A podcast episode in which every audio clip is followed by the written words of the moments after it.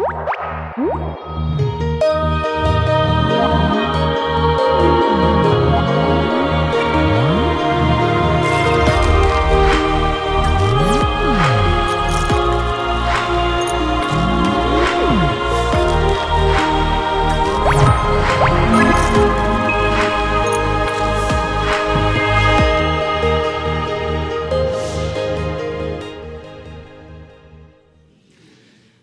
começarmos, eu queria convidar você a um movimento muito, mas muito importante. Eu queria convidar você a fechar os seus olhos. Nós estamos numa, numa geração onde a, onde a desconexão é muito forte e a tentação para nos desconectarmos é mais forte ainda. Você saiu da sua casa, você veio até aqui e durante essa uma hora e meia nós estamos nos conectando com aquilo que Deus tem para nos dizer. De olhos fechados, eu gostaria de te convidar a acalmar o seu coração e fazer aí no seu interior uma oração muito simples, mas muito significativa. Que você, pessoalmente, diga aí no teu coração: Deus, eu vim aqui para te ouvir. Então fala comigo. Deus, eu vim aqui para te ouvir. Então fala comigo, Senhor. Nós pedimos isso em nome de Jesus. Amém. Nós estamos tratando numa série que essa semana me chamou muita atenção, como as pessoas estão atentas a esse assunto. Andando por lugares diferentes, casas de pessoas, entrando em contato com algumas pessoas aqui da nossa comunidade. Hora ou outra eu me deparei com duas ou três pessoas conversando. E aí, o que é felicidade para você? Parece que esse tema chamou a atenção do coração da turma e o pessoal está realmente dedicado a pensar: eu preciso decidir, descobrir e decidir para a minha vida o que significa essa tal da felicidade. Como eu disse para vocês semana passada, nós começamos um diálogo sobre isso. Nós começamos uma jornada de quatro encontros para tentar dialogar um pouquinho sobre o que essa felicidade tem a ver com a minha vida, com o meu coração, com os meus anseios, com aquilo que eu tenho buscado todo dia. E como, como eu compreendo, à luz da Bíblia, o que essa felicidade é proposta para mim. Vários conceitos existem. Várias pessoas tentam entender, decifrar, compartilhar, conceituar essa pergunta. Mas a Bíblia tem algumas respostas. E a nossa jornada é um diálogo para tentarmos entender o que isso significa. Existe um filme que coincidentemente passou nessa semana que, que, se, que terminou, que muitos aqui nesse auditório com certeza já assistiram. Eu queria passar uma cena desse filme para lembrar você sobre o que se trata.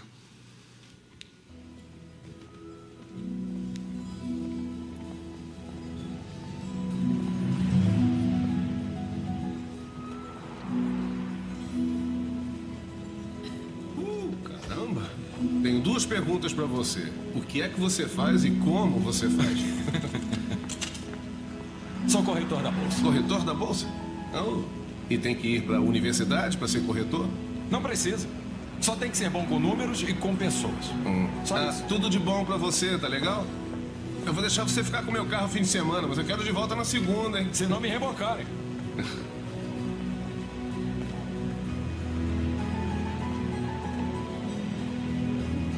Ainda me lembro daquele momento. Se eu perguntar aqui quem assistiu esse filme, muitas mãos levantariam. Com certeza. Esse filme é de 2006. E esse filme retornou às telinhas da televisão essa semana. E quando nós olhamos para esse filme, quem aqui não se emocionou com esse filme, não chorou com esse filme, chegou no final desse filme, estava se debulhando no sofá, porque esse filme ele tem uma mensagem que mexe com a gente. Para quem não assistiu ainda, o filme é baseado numa história real da vida de Chris Gardner, que vive uma vida miserável e lutava para sobreviver vendendo um tal de scanner. Ele ia de porta em porta vendendo esse, esse equipamento. Muitos nãos ele, ele obteve na sua vida, e de repente ele corria de um lado para o outro para dar conta de viver tudo isso. Ele foi acometido por um, uma separação em seu casamento e ele se vê agora obrigado a cuidar de seu filho.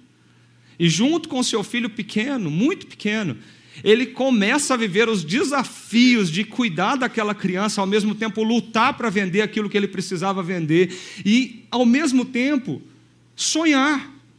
E, sonhar em estar num lugar onde ele não estava, em chegar em um lugar onde ele nunca tinha chegado.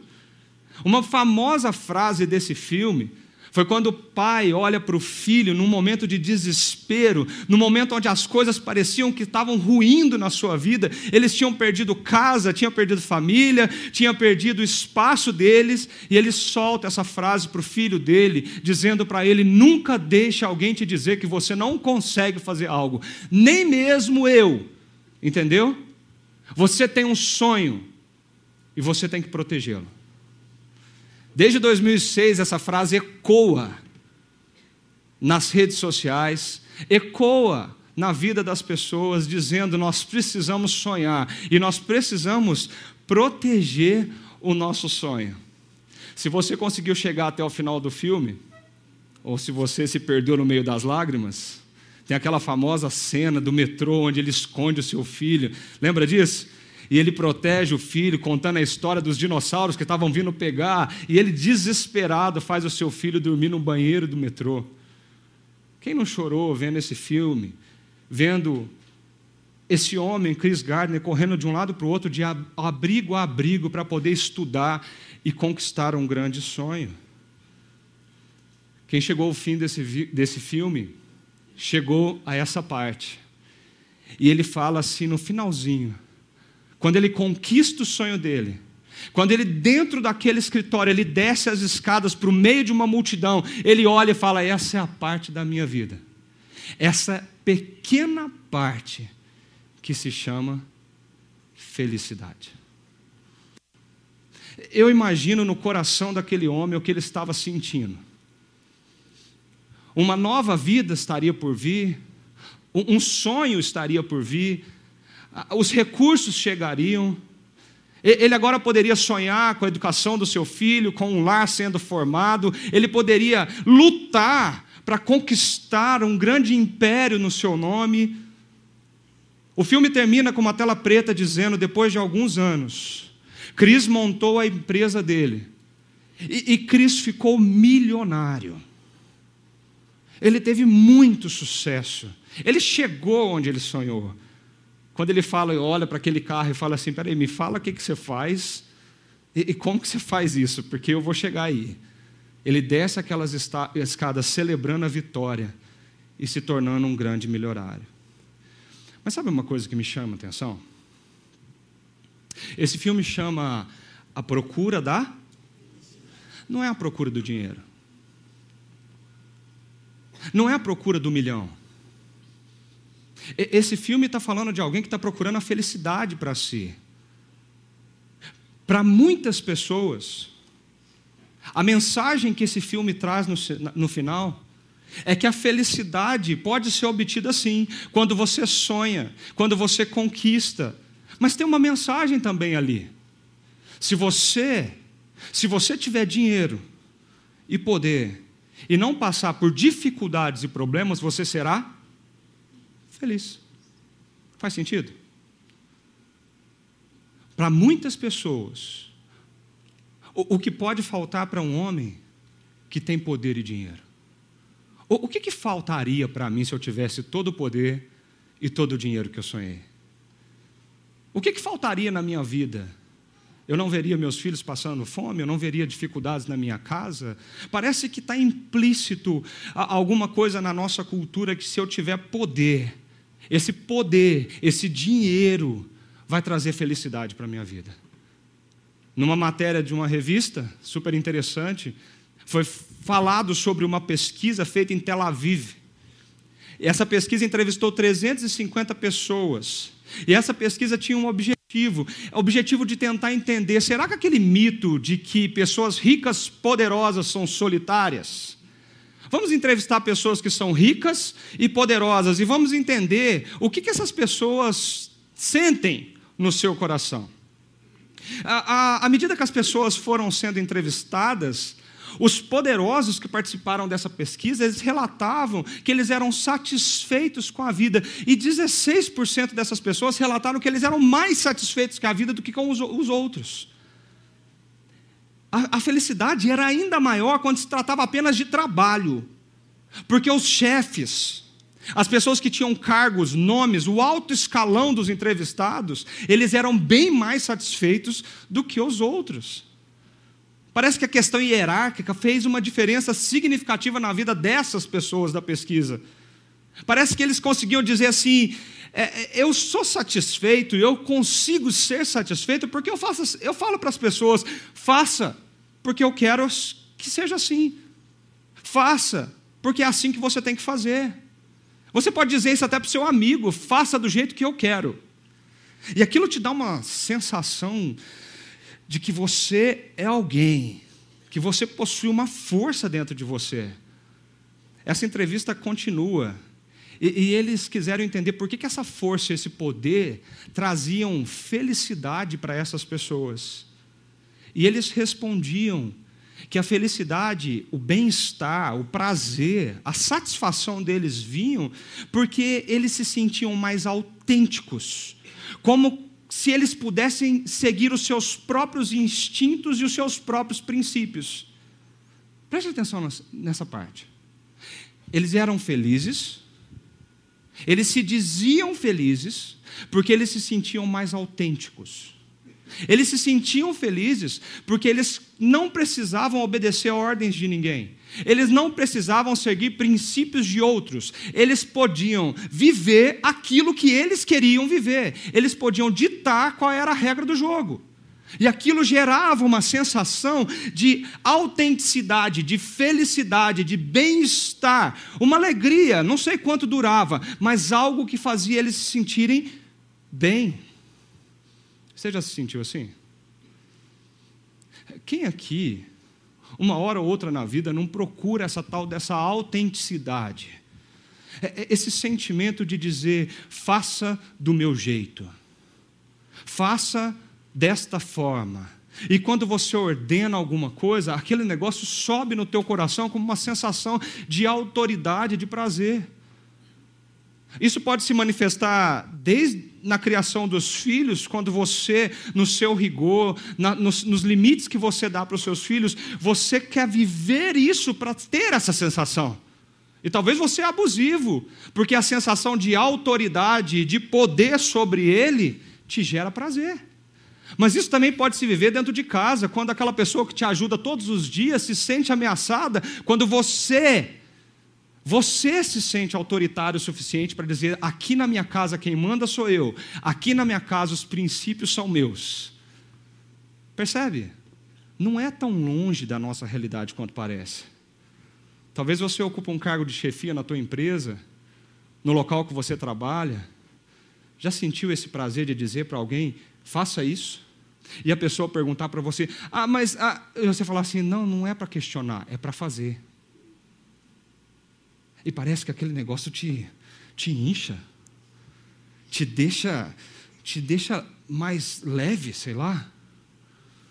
É, um filósofo bem conhecido, muito antigo, mas bem conhecido, Nietzsche, ele fala o seguinte: o impulso mais básico de todos nós é a vontade de poder. Parece que nós temos dentro de nós um impulso, um impulso que é básico, nós queremos ter essa, essa posição de poder, essa posição de autoridade, essa posição de autenticidade, de autonomia, de dizer eu faço o que eu quero, quando eu quero, do jeito que eu quero, e quanto mais eu conseguir chegar nesse nível da minha vida, parece que mais bem-estar eu sinto, parece que mais felicidade vem ao meu coração. A felicidade parece que está se resumindo a eu ter liberdade de fazer o que eu quero. quando eu quero, do jeito que eu quero. E se existem pessoas ao meu lado, que elas me sigam, que elas me sirvam, que elas façam o jogo ser do meu jeito. Mas isso também me lembra algo bem bíblico.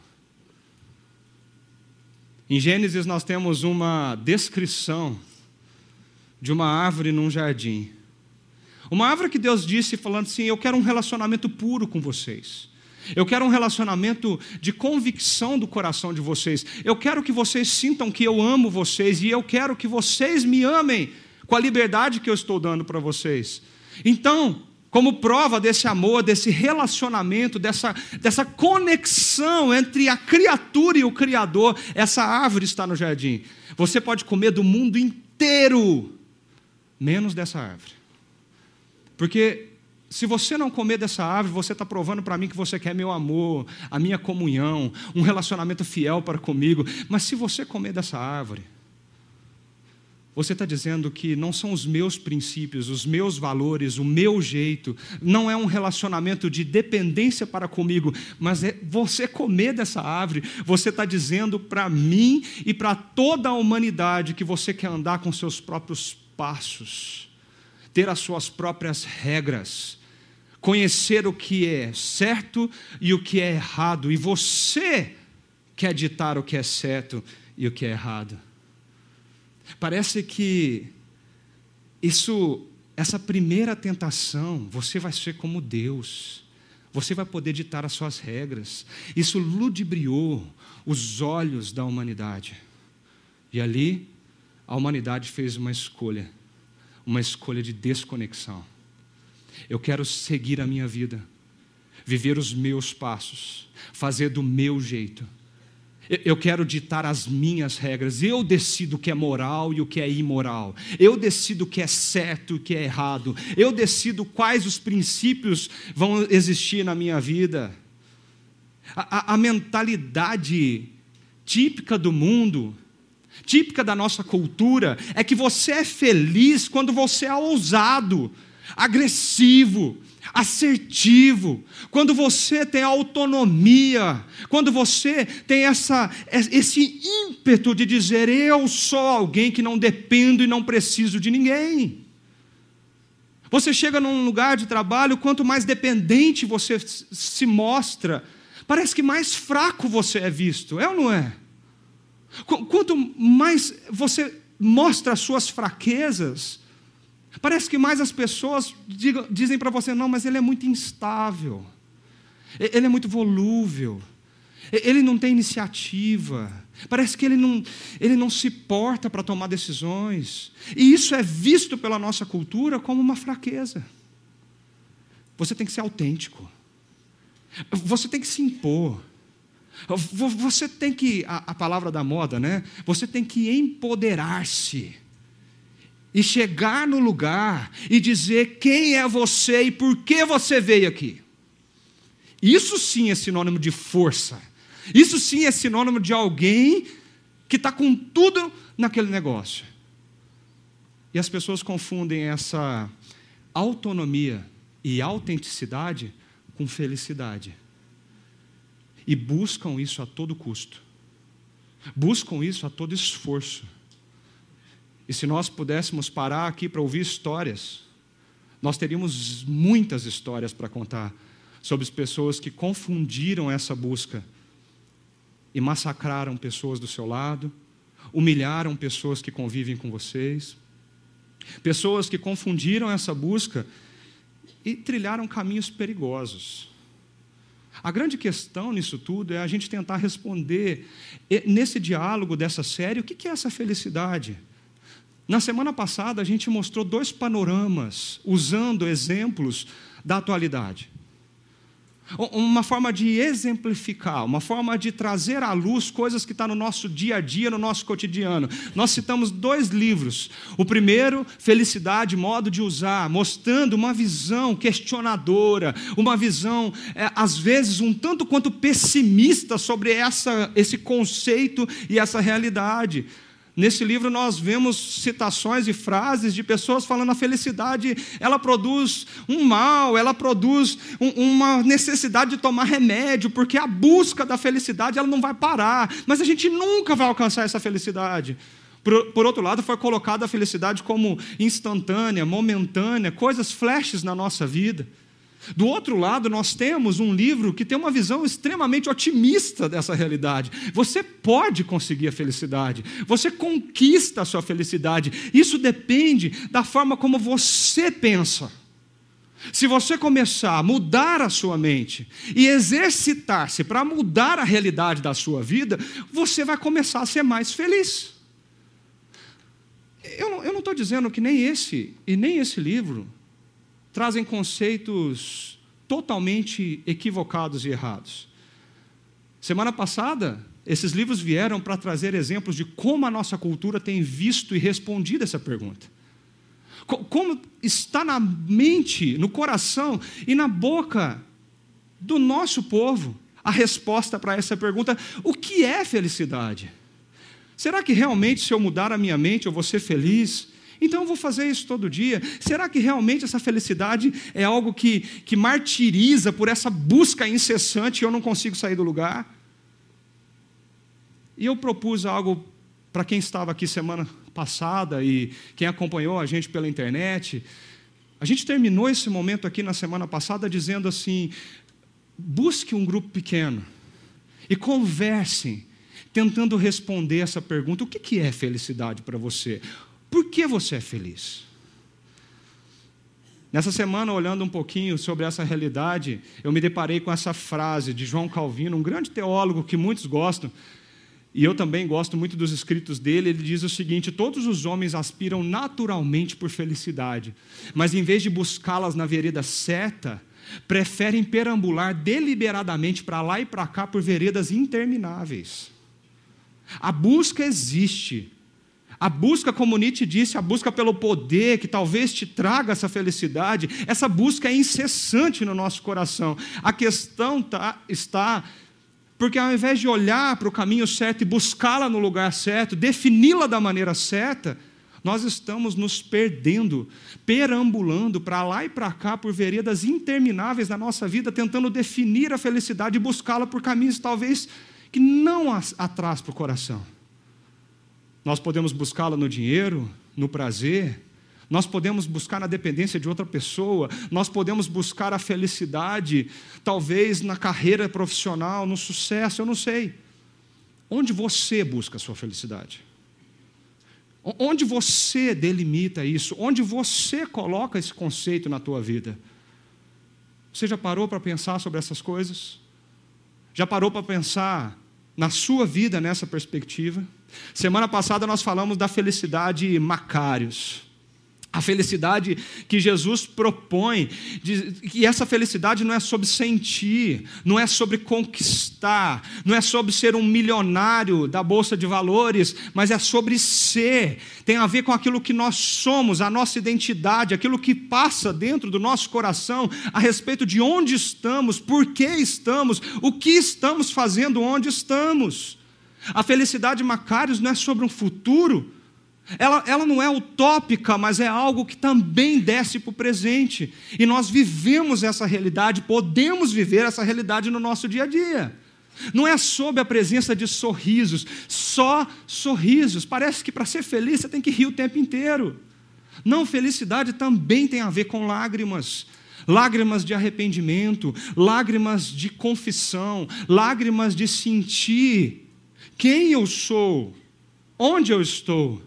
Felicidade aos moldes de Jesus não é sobre algo eventual, mas é um estado permanente. Nós confundimos felicidade com momentos de alegria, e o sentimento de alegria às vezes se define como a felicidade da tua vida. Mas a felicidade proposta por Jesus não são flashes de alegria no seu dia a dia. A felicidade proposta por Jesus, ela é duradoura. É, ela, ela é permanente independente do que você tem vivido na tua vida. Ela não é subjetiva. Ela não depende dos seus sentimentos. Ela é objetiva. Porque o que a Bíblia aponta sobre essa felicidade é que Deus diz quem é feliz. É Ele que diz quem é feliz. Ele não pergunta. Ele, ele não está dizendo para nós, você quer ser feliz, ele está dizendo, felizes são estes. Se você viver isso, se você compreender isso, se você trazer isso para a tua vida e para a tua existência, e se a lógica disso, com a fé no teu coração, fizer sentido nos seus dias, você pode e vai ser feliz. Então, quem é feliz? O cidadão do reino dos céus. E tudo isso nós vimos na semana passada, quando nós lemos esse texto de Mateus, capítulo 5. Esse texto diz assim: Bem-aventurados os pobres em espírito, pois deles é o reino dos céus. Bem-aventurados que choram, pois eles serão consolados. Bem-aventurados humildes, pois eles receberão a terra por herança. Bem-aventurados que têm fome e sede de justiça, pois serão satisfeitos. Bem-aventurados misericordiosos, pois obterão misericórdia. Bem-aventurados puros de coração, pois estes verão a Deus. Bem-aventurados pacificadores, pois serão chamados filhos de Deus. E bem-aventurados perseguidos por causa da justiça, pois deles é o reino dos céus. Algo curioso para você pensar. Na Bíblia original, no grego, nós não tínhamos parágrafos, nem versículos, nem capítulos. Então, era um texto corrido do começo ao fim. Você pegava o Evangelho de Mateus, por exemplo, e o texto era corrido do começo ao fim. E o autor usava de algumas técnicas para demarcar o começo e o fim de um, de um momento específico que ele queria ênfase ou atenção. Se você olhar para esse texto, os pobres de espírito e os perseguidos por causa da justiça, eles repetem uma sentença. O que, que eles dizem? Pois deles é o reino dos céus. Parece que começa assim e termina assim, dizendo: Eu quero que vocês percebam que a bênção do Senhor está sobre aqueles que entendem que são cidadãos de um outro reino. Um, um, um, cidadãos não desse reino materialista, consumista, o reino que nos consome, que nos sufoca, mas cidadãos de um outro reino. Conversando com um amigo sobre essa sentença bem-aventurado, Macários, que é uma palavra difícil de ser traduzida para o português, nós conversávamos um pouquinho sobre a melhor tradução dela para o português. E, e, e nós chegamos à conclusão que bem-aventurado seria essa melhor tradução mesmo. Porque tem Bíblias que trazem felizes são os pobres de espírito. Tem Bíblia que traz abençoados são os pobres de espírito. Mas a nossa versão que nós estamos usando comumente aqui na nossa comunidade traz bem-aventurados são. E por que bem-aventurado? Para e pensa no português. Aventurado não lembra de uma aventura? De uma jornada? Algo contínuo? Algo que você vive progressivamente na sua vida? E que tal viver essa aventura? com esta compreensão, debaixo das mãos de Deus e ser bem sucedido nela. Bem-aventurado. Quando você vive isso, você pode cair no meio do caminho. Você pode tropeçar, você pode encontrar feras no meio da noite. A sua jornada às vezes pode ser terrível e tenebrosa, mas você nunca tem longe da tua mente e do teu coração que a mão de Deus está sobre você e por isso você será bem-sucedido, abençoado, bem-aventurado. Faz sentido? Semana passada nós falamos um pouquinho que esses felizes são os pobres em espírito e os que choram. Pessoas que num relacionamento vertical reconhecem para com Deus que nós, por nós mesmos, não temos nada que oferecer para Ele. Nós estamos de mãos vazias. Nada que nós façamos pode comprar o amor dele. Nada, nada que nós somos, o nosso sobrenome, o nosso status, o poder que nós possuímos, não é capaz de acessar o amor de Deus. O amor de Deus vem para as nossas vidas pela graça, independente de mérito, independente de ações que nós façamos. Nós somos salvos pela graça. Isso não depende de nós, depende dele. E é por isso que nós choramos quando nós vemos que a graça atingiu o nosso coração e nós reconhecemos que nós nunca merecemos, nem nunca vamos merecer um tamanho amor como esse. essa pessoa, ela precisa aprender a se relacionar verticalmente e buscar essa felicidade num relacionamento com o Criador, com o nosso Pai. Mas eu não sei se vocês percebem, a partir de então, as sentenças mudam. E agora nós não estamos mais falando de um relacionamento vertical. Mas você quer entender o que é essa sensação de bem-aventurado sobre a tua vida, você também precisa tirar os olhos de você mesmo e colocar os olhos nos outros. Você quer ser feliz? Quer entender o que é plen ser plenamente feliz? Nós precisamos voltar para o jeito Jesus de ser feliz e, e começar a olhar para aquele que está perto de nós. Essa afirmação também foi muito contracultural.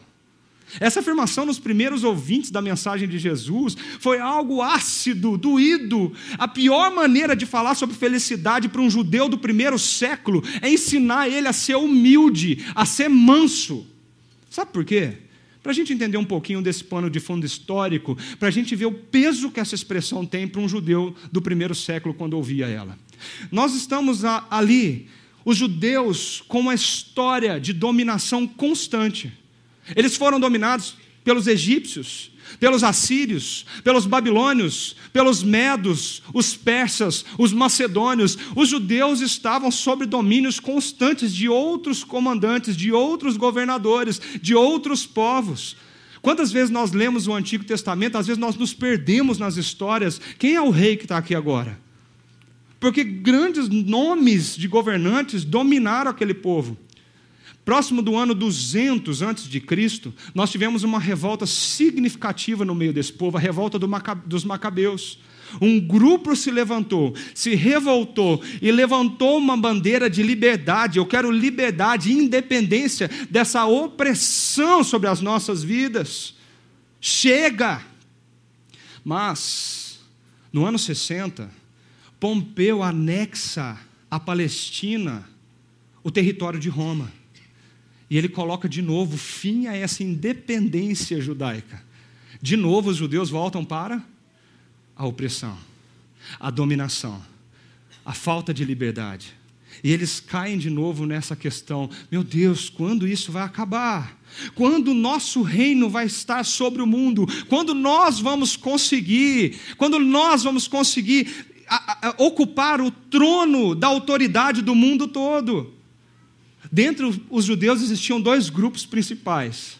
Os zelotes eram aqueles que pegavam em armas, e eles sonhavam com alguém que viria, e esse seria um líder militar, um líder político, alguém que pela espada, pela força, pelo exército, libertaria os judeus da opressão dos governantes.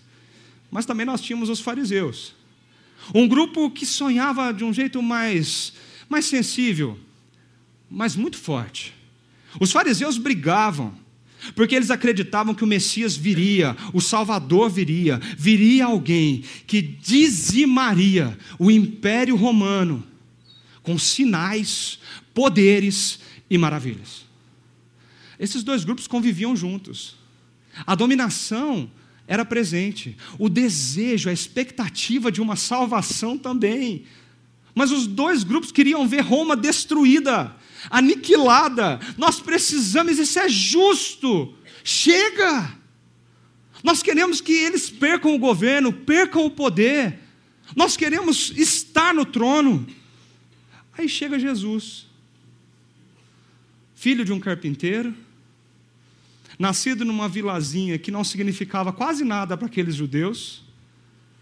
Com 30 anos de idade, começa a andar por aquela, aquela região fazendo coisas que nunca viram fazer. Eles queriam um líder que motivasse ele a ser ferozes. Mas chega Jesus ensinando eles a serem mansos. Eles olham para aquele líder e diz para ele: quem é você? Quem que você pensa que é? Nós estamos esperando o Messias político, o Messias que vai nos libertar, o Messias que vai nos dar autoridade, o poder. Quando Jesus chega, ele frustra a expectativa judaica. Não, não, não é alguém com a espada na mão, não é alguém para trazer a vingança, não é alguém para proclamar o trono de Roma para os judeus. Percebe isso? Agora eu acho que dá para a gente entender que eles queriam um líder que os motivasse a ser ferozes, mas se depararam com Deus que os ensinou a serem mansos. E aí você olha para a Bíblia. Você olha para esses versículos e você vê Jesus sentado num monte como um rabino ensinando aquele povo, dizendo para ele: bem-aventurado, o que está escrito ali? Os humildes, os mansos, pois eles receberão a terra por herança. Quem esperava a terra de herança? Os judeus, o trono, o governo, o poder. Ele olha: vocês querem a terra, vocês querem a herança, vocês precisam aprender a ser humildes. Bem-aventurados que têm fome e sede de justiça, pois serão satisfeitos. Essa palavra é muito forte. Quando ele fala humildes aqui, manso, a palavra no original é praus. E essa palavra ela tem uma força muito, muito enfática nesse texto, porque praus é, é, é um animal selvagem que é muito forte, mas que ele foi domesticado por alguém. Você já viu aqueles cavalos, quando a, as pessoas pegam eles, eles são cavalos selvagens.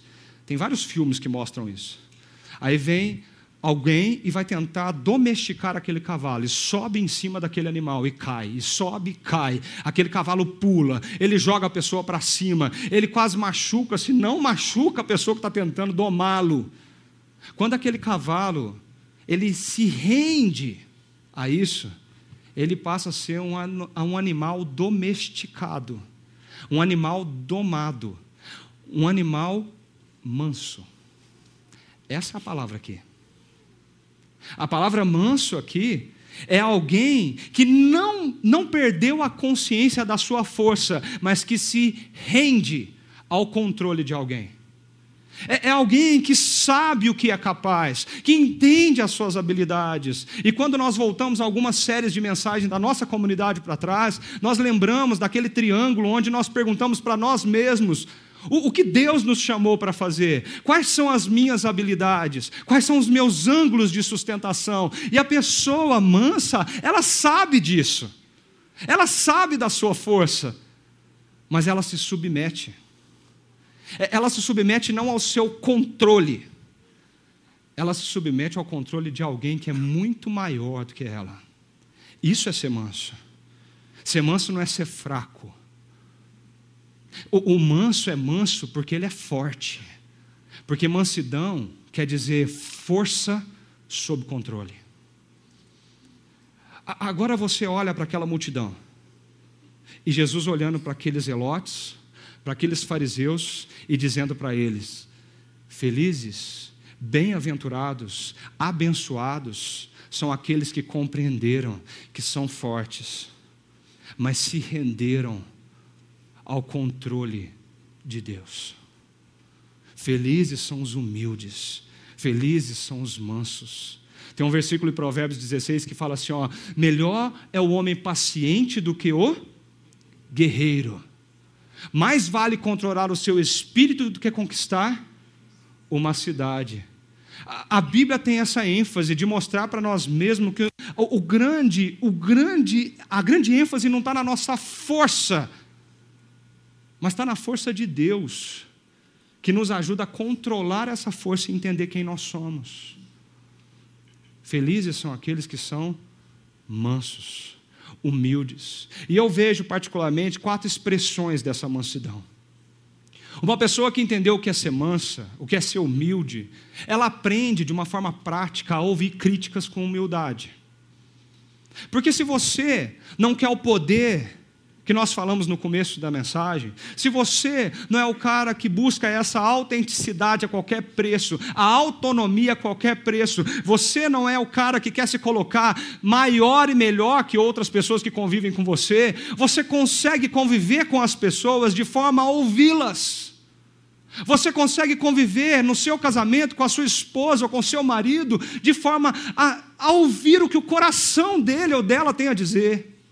Você consegue entrar numa, no, no seu escritório e ouvir pessoas que estão acima ou abaixo de você na hierarquia da, da empresa e dizer o que você tem a me dizer. E nós somos capazes de ouvir até críticas. O brasileiro é um, é um povo que lida mal com crítica. Quando você ouve que você fez algo errado, que aquilo não era daquele jeito, que você poderia fazer melhor, que você poderia ir por outro caminho, você pode até concordar na frente, mas parece que dentro do nosso coração a gente fica assim: quem é ele para falar isso para mim? Parece que a gente não se conforma. Meu Deus, que injustiça! Eu trabalhei horas para poder apresentar isso, agora vem essa pessoa e fala assim: ah, não ficou bom. Ah, faltou isso. Você não sabe fazer aquilo. Não dá esse negócio no nosso coração. Você limpa a sua casa, deixa ela perfumada, cheirosa, brilhante. As roupas estão lindamente brancas. Você olha para a mesa de jantar, o jantar está feito, aquela comida gostosa, aquele arroz com feijão, mas que cheira, que quase te levita. Você, levou horas para preparar isso, aí chega seu marido em casa. Anda depressa, estou com fome. Come, deita, nenhum elogio, nenhum reconhecimento, ou talvez fale assim: nossa, que arroz sem sal, né? Nossa, que carne dura. E, e como que você se sente quando você está do lado de cá? Peraí, se você não começa a brigar de, na hora, pelo menos você fecha a cara e fala assim: meu Deus, que homem sensível. Que coisa horrorosa. A gente brincando um pouquinho com a situação, mas é porque isso se manifesta no simples ao complexo. Nós não sabemos lidar com críticas. Nós não sabemos lidar com crítica nas situações complexas da nossa vida. Sabe por quê? Porque nós queremos autenticidade e autonomia. Então, quando alguém chega para você e fala assim: você precisa cuidar do seu casamento, porque se você não cuidar do seu casamento, o seu casamento vai ruir. Você está fazendo errado. Você não está tratando a sua esposa como deveria. Você não está tratando o teu marido como deveria. Você precisa olhar para o que a Bíblia chama de casamento e começar a aplicar isso na sua vida. E quando você fala isso para alguém que não é mansa, ela nunca mais olha na tua cara. Ela some.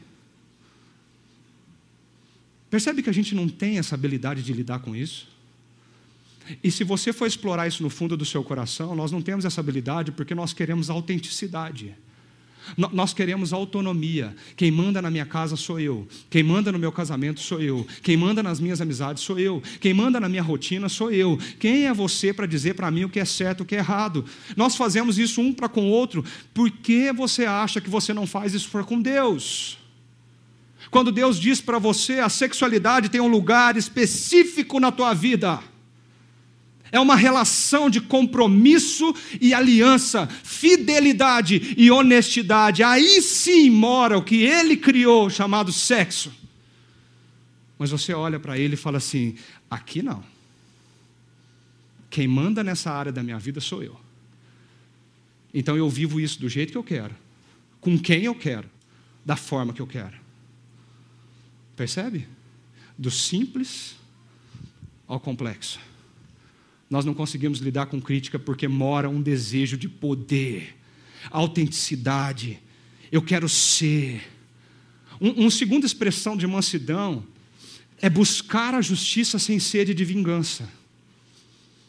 Nós temos que buscar a justiça, mas não vingança. Aí vem a esposa que se sentiu ofendida pela carne dura. Fala assim: ah, é? Então amanhã você faz o almoço. Isso é vingança. Mas a gente aplica isso em várias áreas da nossa vida. Sabe aquela pessoa que te tratou mal na empresa e que quando essa pessoa é demitida você celebra por dentro? Você, yes! Eu sabia que ela não prestava. Eu sabia que não ia dar certo. Eu, ela merece. A sua celebração é a expressão do seu coração vingativo. A sua celebração é a expressão de que você não tem controle, de que você não é manso nem humilde, mas você é alguém que olha para o outro, querendo punir, querendo oprimir o outro, e você quer ser feliz. E, e você quer cultivar essa felicidade no teu coração. A Bíblia em Efésios fala assim: quando vocês ficarem irados, não pequem, apazigue apaziguem, perdão, a sua ira antes que o sol se ponha e não deem lugar ao diabo. Cuidado, cuidado, todos nós vamos ficar irados um dia. A gente precisa aprender a, a deitar a cabeça no travesseiro, deixar esse sentimento ir embora, para a razão voltar para a nossa mente. E quando isso acontecer, a gente precisa sentar, conversar, ouvir críticas, não buscar a vingança, porque isso é ser domado. Isso é entender que você tem força, mas você se entrega para o controle de Deus. Mansidão também tem a ver com sofrer prejuízo sem reivindicar o direito. E aqui mora algo muito difícil de ser praticado. Porque quando ferem o teu direito, você quer reivindicar justiça. Nós temos, nós temos sim que receber aquilo que nos é direito. Mas a questão que está aqui é como o seu coração enxerga isso.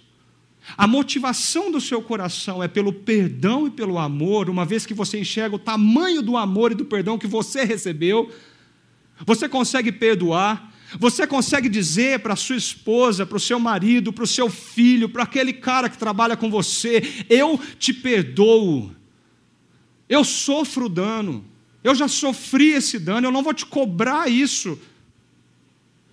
A, questão não é a situação, a questão é o seu coração. É uma análise do que está aqui dentro. E qual a tua capacidade de dizer, ok, Deus, eu entendi, eu quero perdoar essa pessoa. Ela, ela pisou na bola comigo. Ela me fez sofrer. Ela, ela me fez chorar uma noite. Mas eu quero perdoar ela. Ser manso não é pagar o mal com o bem. Está muito longe disso. Ser manso é você se doar à vontade de Deus, ao controle de Deus. E como a própria Bíblia diz, quando uma pessoa te ferir numa face, dele a outra. Quando uma pessoa te tirar uma capa, dele também a túnica. Quando uma pessoa pedir para você, ande comigo uma milha, ande duas. Como o teu coração é disposto a viver isso no seu dia a dia? Como ser manso, como controlar a nossa sede de vingança, a nossa sede de revidar em situações que nós somos profundamente injustiçados e percebemos o avanço do mal. São pessoas que não têm Deus, que estão calejando a minha vida de opressão. São pessoas que estão longe dos meus princípios e estão me ofendendo. São pessoas que estão me, me declarando para a empresa como alguém que eu não sou. O que eu devo fazer diante dessa situação? Porque eu falei que ser manso não é ser bobo. E aí a gente olha para o Salmo 37. Quando Jesus fala esses, esse texto do Sermão da Montanha, de alguma forma a mente de Jesus estava conectada nesse salmo. Preste atenção por quê. Olha o que o salmo fala: confie no Senhor e faça o bem. Assim você habitará na terra e desfrutará segurança. Você lembra de uma tal de terra que a gente vai receber por herança? Calma. Deleite-se no Senhor e Ele atenderá aos desejos do seu coração. Entregue o seu caminho ao Senhor, confia nele e Ele agirá. Não eu agirei, agirei, Ele agirá.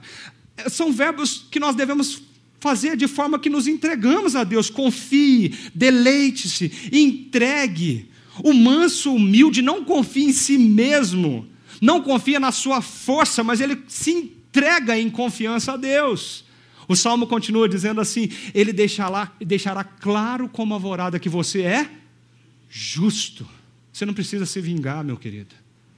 Porque se você confiar nele, ele vai deixar claro, como o dia fica claro, que você é justo, que você é reto, que você não fez o que estão dizendo que você fez. E como o sol do meu dia que você é inocente. Descanse no Senhor. E aguarde com ele, com, por ele com paciência. Não se aborreça com o sucesso dos outros, nem com aqueles que te maquinam o mal, pois os maus serão eliminados. Você pode ler comigo esse restinho do versículo? Mas os que esperam no Senhor receberão a terra por herança. Lembra de onde saiu isso? Os que esperam no Senhor receberão a terra por herança, mas os mansos receberão a terra por herança e desfrutarão. O que está escrito aí, gente? De pleno bem-estar. Percebe? Você quer ser feliz? Você precisa fazer um movimento na tua vida. Se entregar.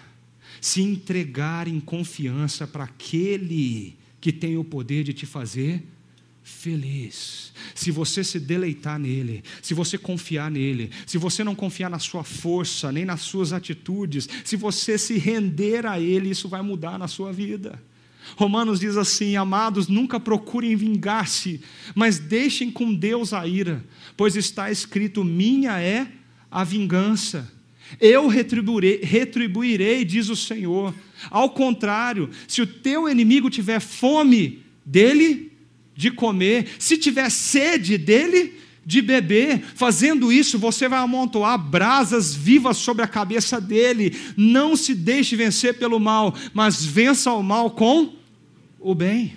Sabe o que é brasa viva sobre a cabeça, gente? Você já, é, é uma metáfora, óbvio. Mas você imagina isso? Brasa em cima da sua cabeça, você levanta, tem uma brasa queimando aqui. Você deita, tem uma brasa queimando na sua cabeça.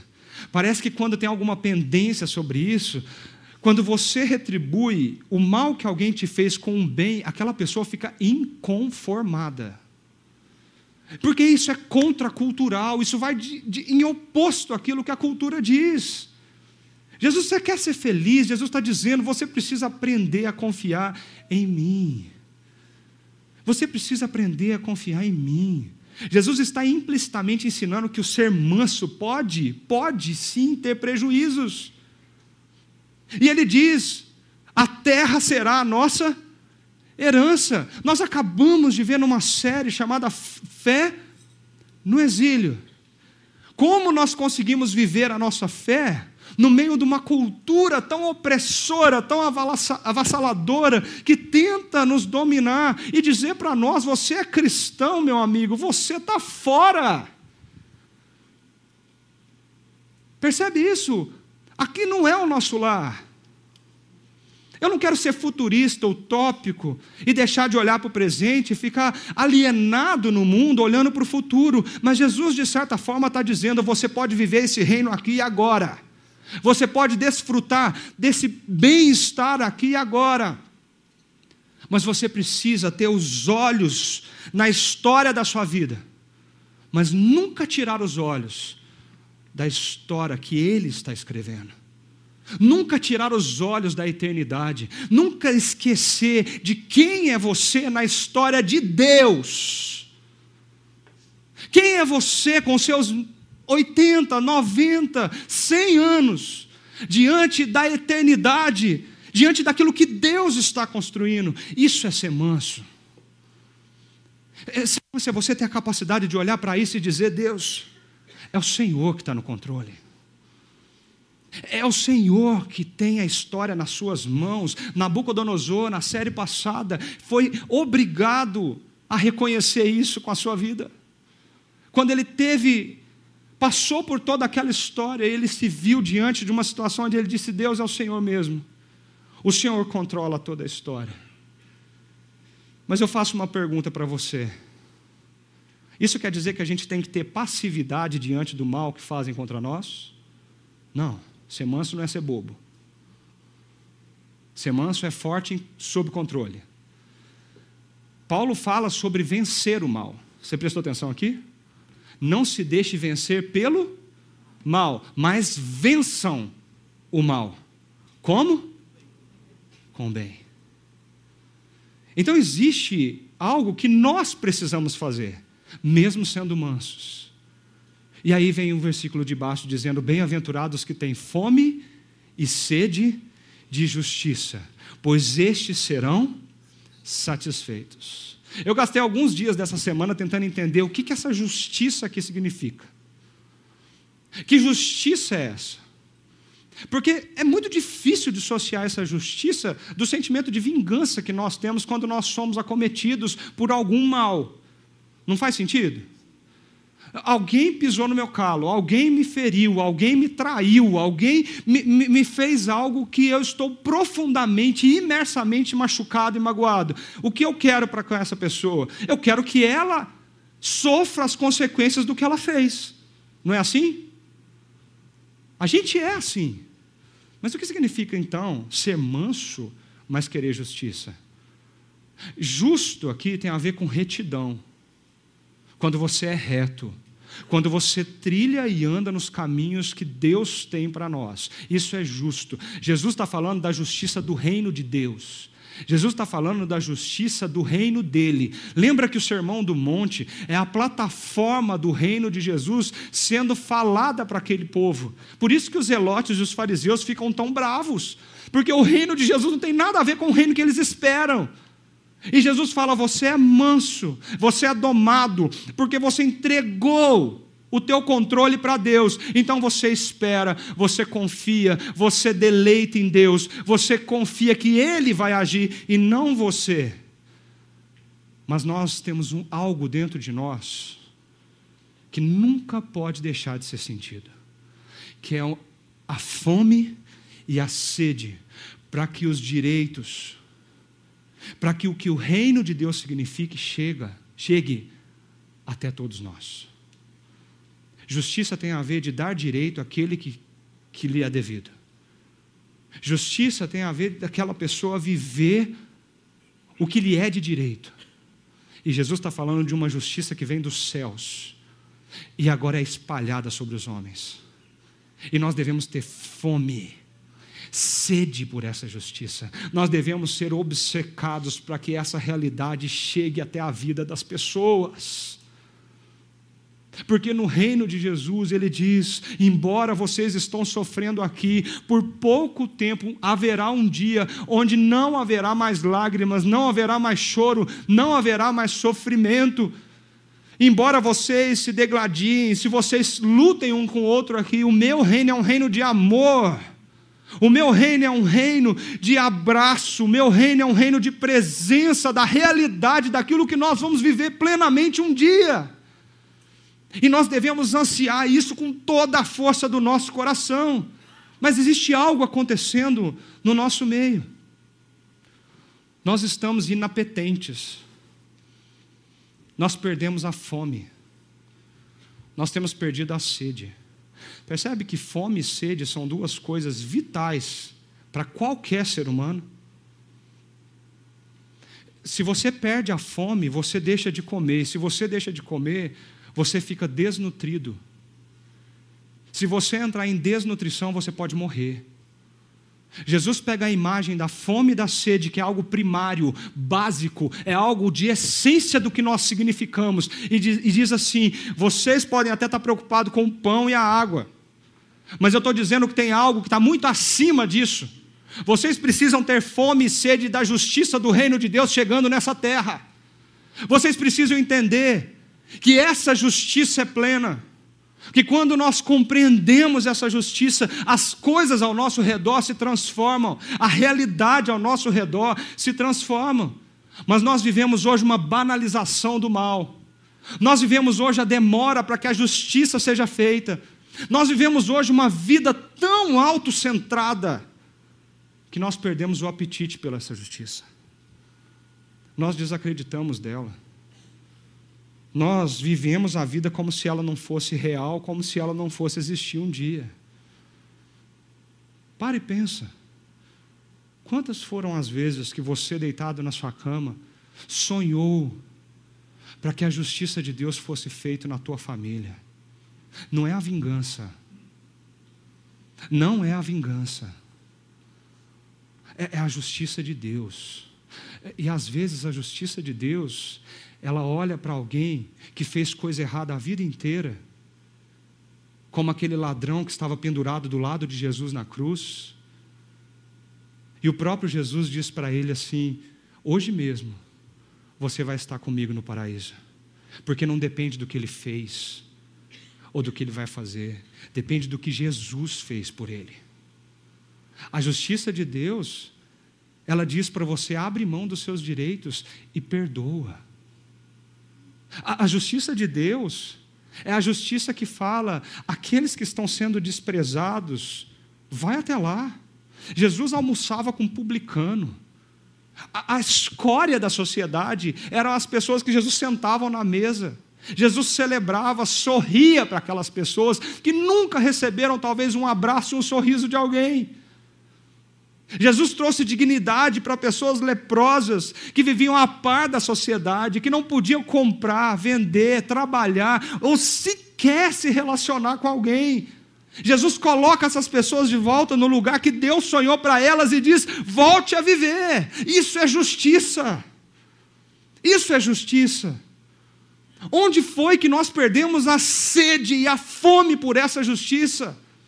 Onde foi que nós perdemos esse anseio para que os pobres, os miseráveis, os não alcançados por algumas coisas na nossa sociedade alcancem a justiça desse reino?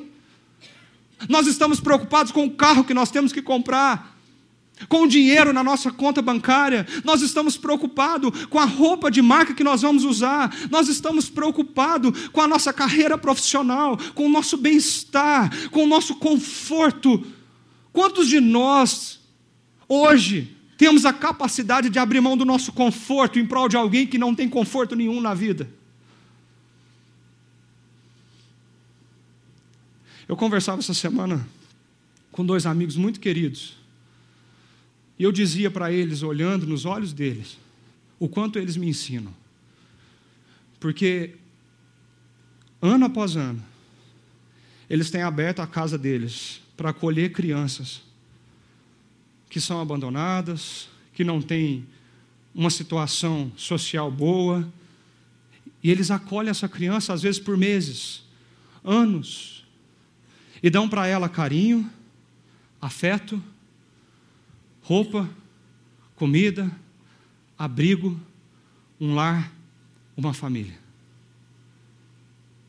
Eu perguntei para eles assim: qual que é a dor que vocês sentem quando completa o tempo? Porque não é uma adoção. Quando completa o tempo, vocês têm que pegar aquela criança e falar assim: oh, o tio continua aqui, mas a gente vai se ver sempre.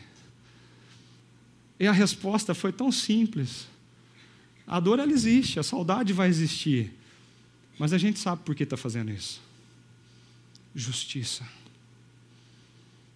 um pedacinho da justiça de Deus chegando para aquela criança que talvez nunca experimentaria um abraço, um afeto, um afago. Existem milhares de pessoas tentando fazer isso na sociedade. Lá em Chicago, um bairro muito violento, muito violento, foi totalmente transformado pela história de uma igreja. Uma igreja que decidiu entrar naquele bairro e mudar a realidade da história daquelas pessoas. Eles, eles tentaram ir para aquele lugar e começar a viver com os adolescentes, com os jovens, com as pessoas que sofriam da injustiça social, da criminalidade, da violência. A, a, a, cidade foi chocada pela atitude daquele pastor que, primeiramente, derrubou os portões da frente da igreja. Como a, o bairro era violento, a igreja era murada. Ele derruba os portões para dizer para aquele bairro assim: a, a casa é de Deus, então venham. Venham você do jeito que você é, do jeito que você está. Mas a, a, a, maior ação deles foi que a igreja começou a falar assim: nós não temos nenhum prédio fixo, isso aqui é alugado, isso aqui não é nosso. Mas nós vamos começar a comprar coisas aqui nesse bairro para a gente mudar a realidade desse bairro. E eles começaram a, a, a se, se, ajudar para fazer dinheiro e começar a comprar imóveis naquele bairro, imóveis abandonados, imóveis ruins, pontos ruins. E eles criaram lugares onde ajudavam crianças e adolescentes a sair do crime para poder se, se manter na sociedade e estudar. Eles criaram abrigos para pessoas morarem. Eles criaram lojas para vender roupa mais barata para as pessoas do bairro poder comprar roupa e ter o que vestir. Eles criaram lugares onde alimentos eram vendidos em preços mais acessíveis para aquele bairro poder comprar. Uma matéria depois feita naquele lugar, depois de algum tempo, viu que a criminalidade daquele lugar diminuiu 42% por causa de uma igreja que se moveu não para si mesmo, de alguém que não pensou no seu próprio umbigo, no seu próprio coração, mas foi de encontro com outros. Saiu do seu conforto para viver o desconforto do outro. Isso é ansiar pela justiça do reino de Deus. A justiça do reino de Deus. Eu queria que vocês assistissem esse vídeo que é tão simples, mas que me emocionou essa semana.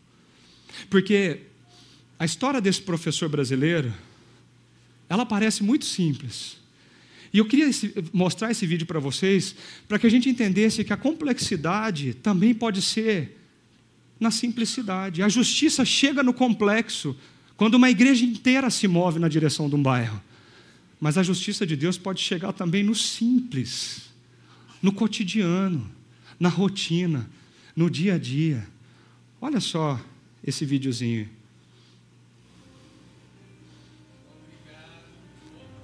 O áudio desse vídeo não está muito bom porque ele foi filmado por um dos alunos quando eles entregaram isso para esse professor.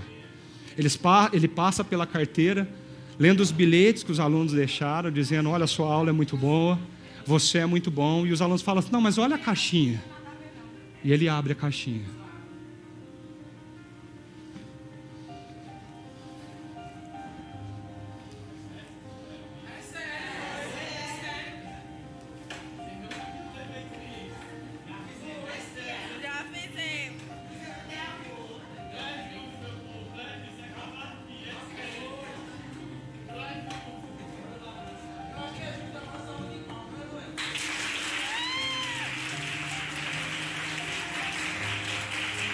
Faziam dois meses que esse professor não recebia o seu salário.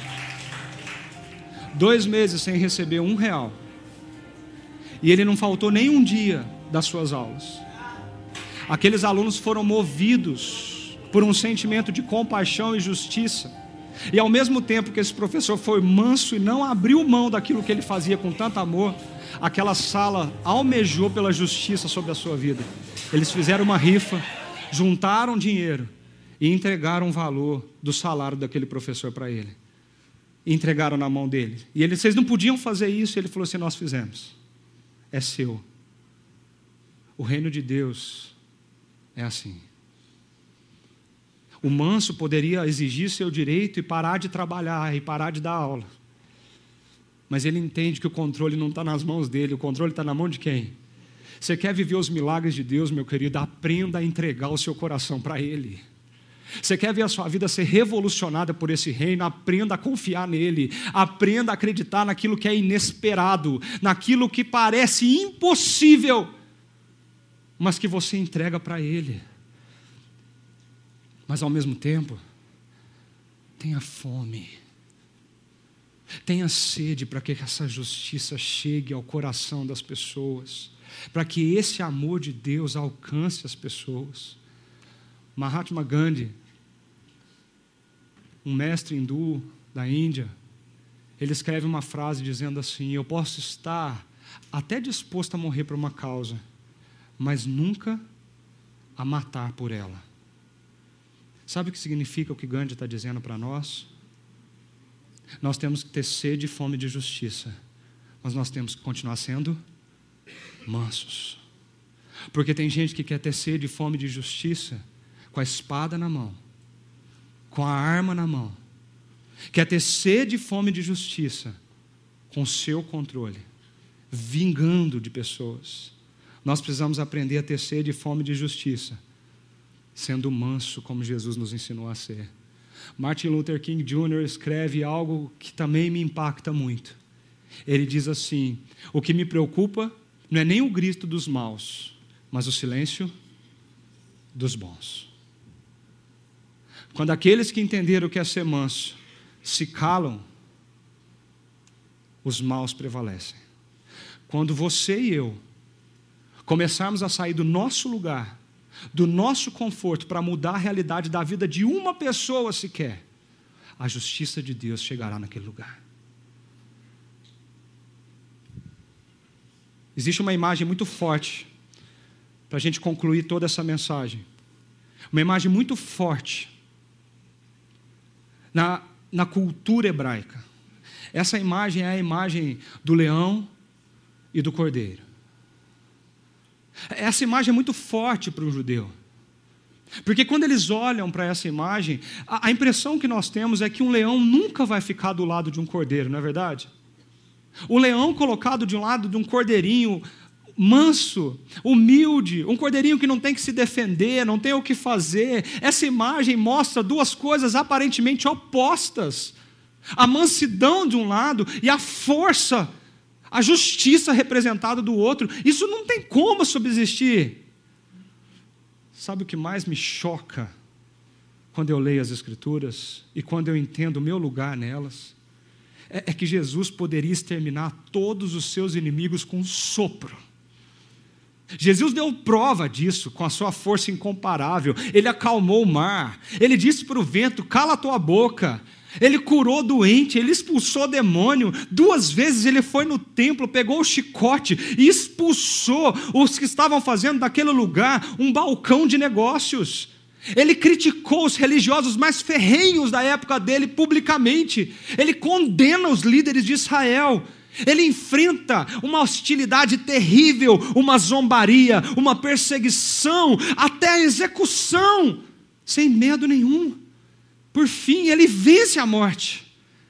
Ele vence aquilo que nós mais temos medo, a morte. Ele é o leão.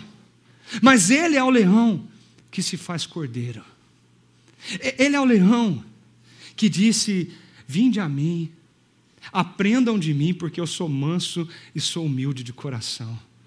Je Jesus foi acusado, ele foi banido pelos soldados, ele foi traído pelos seus amigos, ele foi crucificado. Em nenhum momento ele respondeu com vingança e com ira. Na cruz, ele decidiu sim falar, mas ele disse assim: Pai, perdoe-os porque eles não sabem o que eles estão fazendo. Jesus não usou o seu poder para o seu próprio benefício. Jesus usou o poder dele, a simplicidade e a mansidão dele para o seu benefício. Para que um dia, um dia na tua vida, você sinta o amor dele. E você lembre, e você lembre que há pessoas que amam o poder, mas que outras tem o poder de amar. Ele quer que você sinta essa justiça e esse poder na sua vida. Eu queria terminar essa mensagem fazendo três perguntas para você, para que a gente possa refletir sobre tudo isso, continuar essa conversa no domingo que vem, mesmo sendo carnaval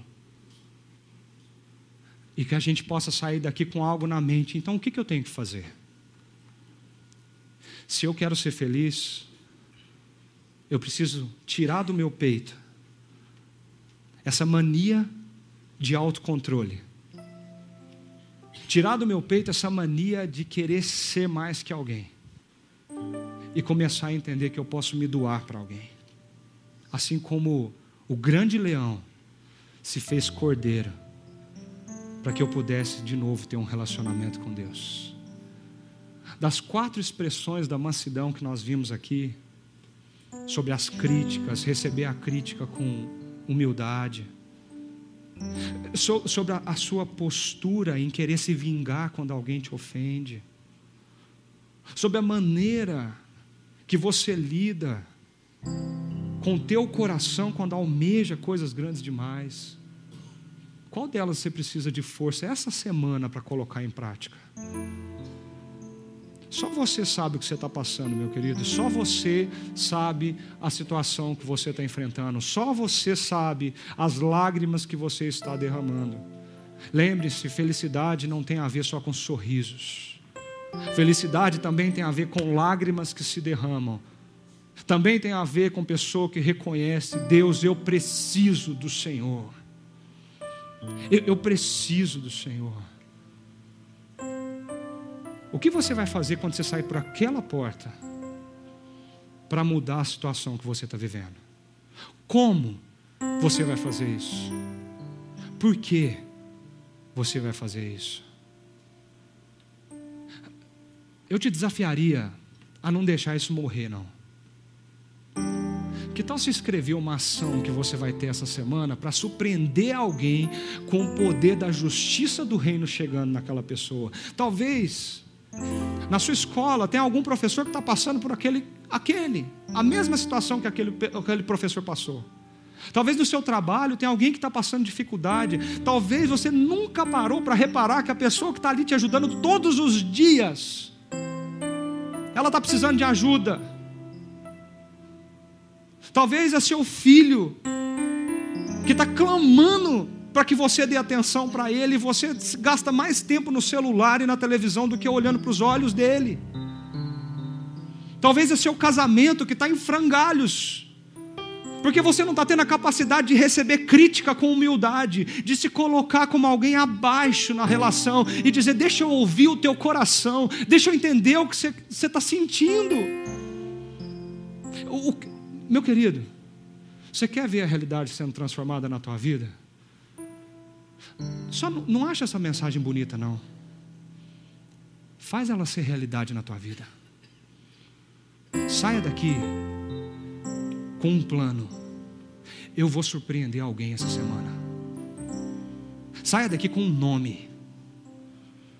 Eu vou mostrar a justiça do reino de Deus para essa pessoa essa semana. Saia daqui com como? Fazendo isso. Se é falta de perdão, talvez você precise sair daqui e ligar para aquela pessoa que você nunca mais quer ver na vida e dizer para ela: me perdoe me perdoe.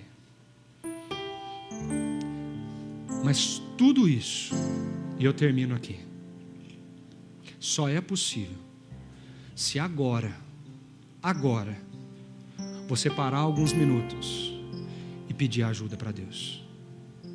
Porque nós não somos capazes de fazer isso. Ele, conforme a sua promessa, nos capacita a viver isso. É com a ajuda dele que nós vamos perdoar. É com a ajuda dele que nós vamos amar. É com a ajuda dele que nós vamos mudar a realidade das pessoas. Eu queria que você, se você pudesse, não se movimentasse ainda, mas que você ouvisse essa canção e fizesse essa oração. Deus, me ajuda no que eu tenho que fazer essa semana.